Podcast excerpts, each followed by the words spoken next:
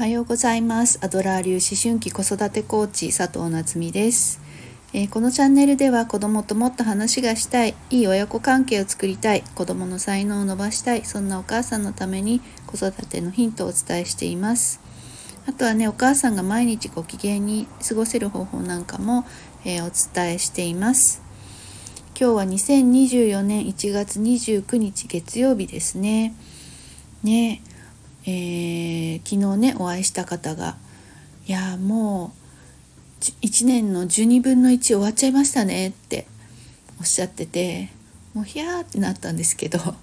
本当にあの時が過ぎるのって早いですよね。うんねあと、うん、昨日は息子がねあの友達とアスレチックに行ってくるってなんかちょっと可愛いですよね。えー、そんなことを言っていてでねあの池があってそこに落ちちゃうかもしれないから 着替えを持っていくっていうんですよ。もうこのね冬の寒いさなかに何をやってるんだって思っていたんですけど、まあ、案の定帰ってきたらもう池に落ちたとかって言って びっしょびしょの洋服をあの出してきてですね靴もすんごいもうびっしょりなんですよね。もうくっさいわけ。あの沼臭いしでね子供の息子の靴とかって濡れただけですんごい臭くないですか？男子の靴。そうもうそれでもうや嫌だって言いながらあの夜洗濯機を回したんですけど本当になんか中1男子アホですね本当に。あのまあまああの楽しそうで何よりなんだけれどももう笑ってしまいましたね。うんねそう。でまあでもねあの男子は可愛いななんて思思いながら見てるんですけどいつも。そうまあでもねこの時代男子とか女子とか言っちゃいけないんですよね。うんなんかそんなのもどうなのかななんて思いながらですね、えーと、そういう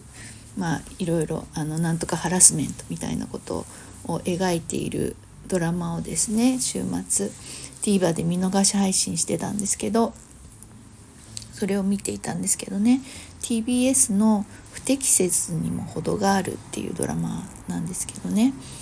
えー、主演が 阿部サダヲさん。で、えー、脚本が工藤官九郎さんってね。なんかそれだけで楽しそうじゃないと思って見てたんですけど、まあ、めちゃくちゃ笑いましたね。で、えー、まあ安倍安倍貞夫さんが、えー、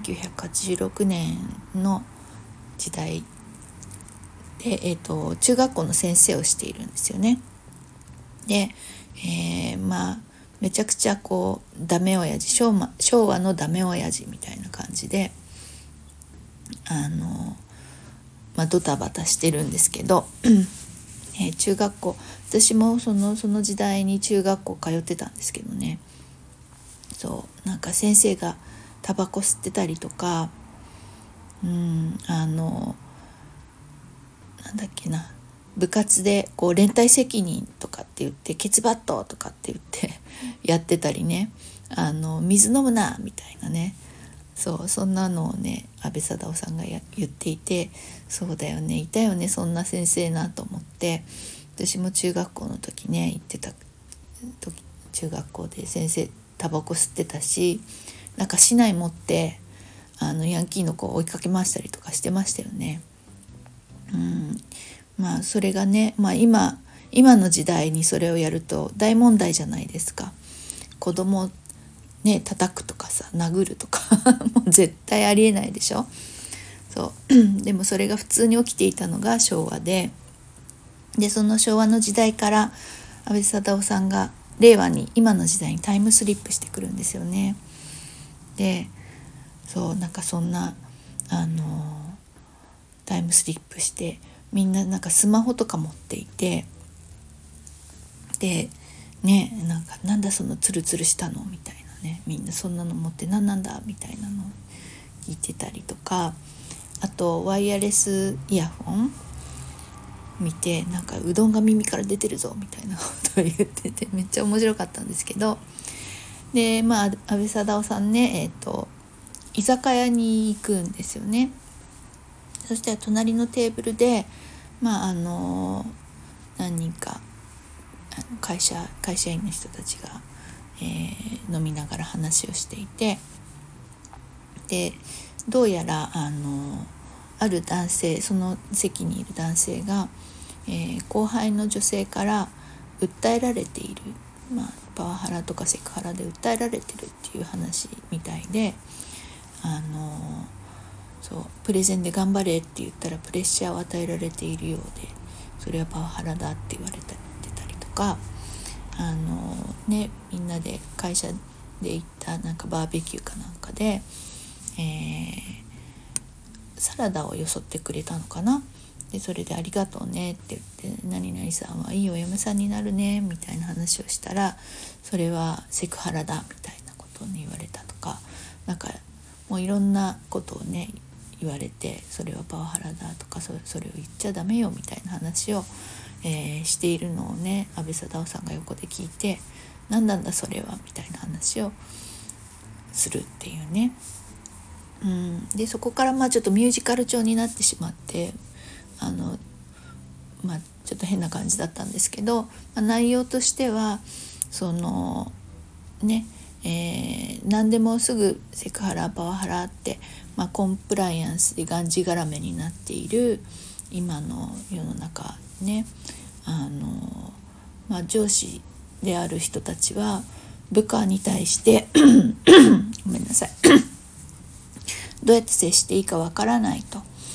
そうなんかこう腫れ物をこうね触るようなそんな感じでうーんなんだろうな、えー、どう接していいかわからないみたいなね。とにかくあの穏便に済ませるように会社な会社員なんだから、セクハラにならないようにパワハラにならないようにごめんなさいね。そうやって接するようにみたいな話をしてるんだけれども、まあ、昭和のねダメ親父ね、まあ、今で言うと、うん、今ね安倍貞夫さんがその,、ね、そのままタイムスリップしないでくると、まあ、今老害だって言われてるおじいちゃんたちの世代ですよね。うん、そう何なんだそれはみたいなね話をするんですよ。うん、でそしたらねえっ、ー、とまあその訴えているっていう女性が出てきてで「先輩ごめんなさい」と「本当は叱ってほしかったんです」って言うんですよね。でちょっと間が空いてね「いや本当は構ってほしかった」言うんですよ。でそれってなんかちょっと子育てでもあったりするんじゃないかなって思いながら私は見ていました。ね、なんか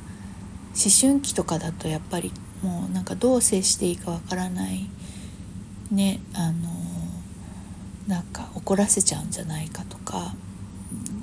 ねイライラさせちゃうんじゃないかとか反発されるんじゃないかとかって言ってなんかちょっと言いたいこと言えないか、うん、あとね見守る子育てっていうのもあるし、ね、最近では叱ってはいけないとかねいろいろあるじゃないですか。それでなんかもう親が思ったことを言えないなんかそれこそ腫れ物を触るような感じになってしまうみたいなことってあるのかなと思っていてでも子供としてはまあ叱ってとは思わないかもしれないけどなんかちょっとあの放なんだろう放置されてるような感覚になるんじゃないかなって、うん、本当は、えー、構ってほしいっていうことで何か問題行動行動を起こしちゃったりすることってあるんじゃないかななんて思って見ていました。やっぱり人って構ってほしい生き物ですよね。だからまあ子育てでもそうだし職場でもそうだと思うんだけれどもあのできたことにちゃんと目を向けてあげるっていうのね、えー、必要なんじゃないかなと思いますね。あのね、できたことってできて当たり前でしょって結構スルーしちゃうんだけれどもこれやってもらって嬉しかったよとかありがとうとかあこれできたんだねよかったねっていうねちょっとした声がけ言葉がけをするだけであのちゃんと構ってもらえた、えー、自分のことを見てくれてるっていうそれがあの勇気づけになっていくんじゃないかなと思います。うん。でねこのドラマ今後ちょっと楽しみだなと思っていてその昭和の時代のね価値観がっちりの、えー、人とでその昭和のね価値観ガチガチの、えー、世代に育てられた私たちですよね、えー、40代50代の人たち。それとあの平成に生まれた人たち、ね、その3世代がどうやってうまくあの折り合いをつけながら生活していくのかなっていうのがちょっと楽しみなドラマかなと思っています。ね、やっぱりこの昭和の時代ガチガチの価値観にねあのそれこそパワハラでも何でもありであのもうあの力ずくでね枠にはめ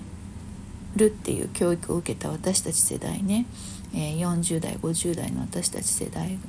が、えー、これからの世代、まあ、これからの時代にどう適応して、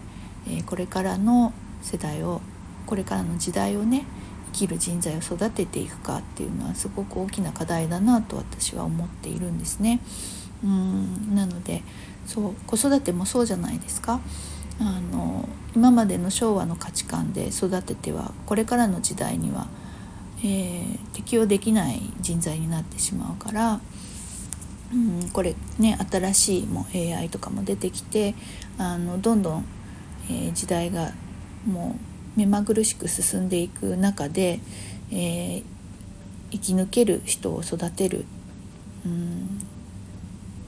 そそのためには新しいこれからの時代ってどういう時代なんだろうっていうのを知ることも大事だしね。うんでそのその時代に、えー、生き抜ける子供を育てるってやっぱり私たち自分たちが育ったように育ててはダメだと思うので、えー、そこら辺ねどうやってお話が進んでいくのかその 3, 3つの世代がどうやって共存していくのかっていうのはすごくあの興味が興味深いテーマだなと思っているので、えー、このドラマちょっと続けて見てみたいなと思っています。はい、では、えー、今日も、えー、素敵な一日をパーフェクトな一日をお過ごしください。じゃあね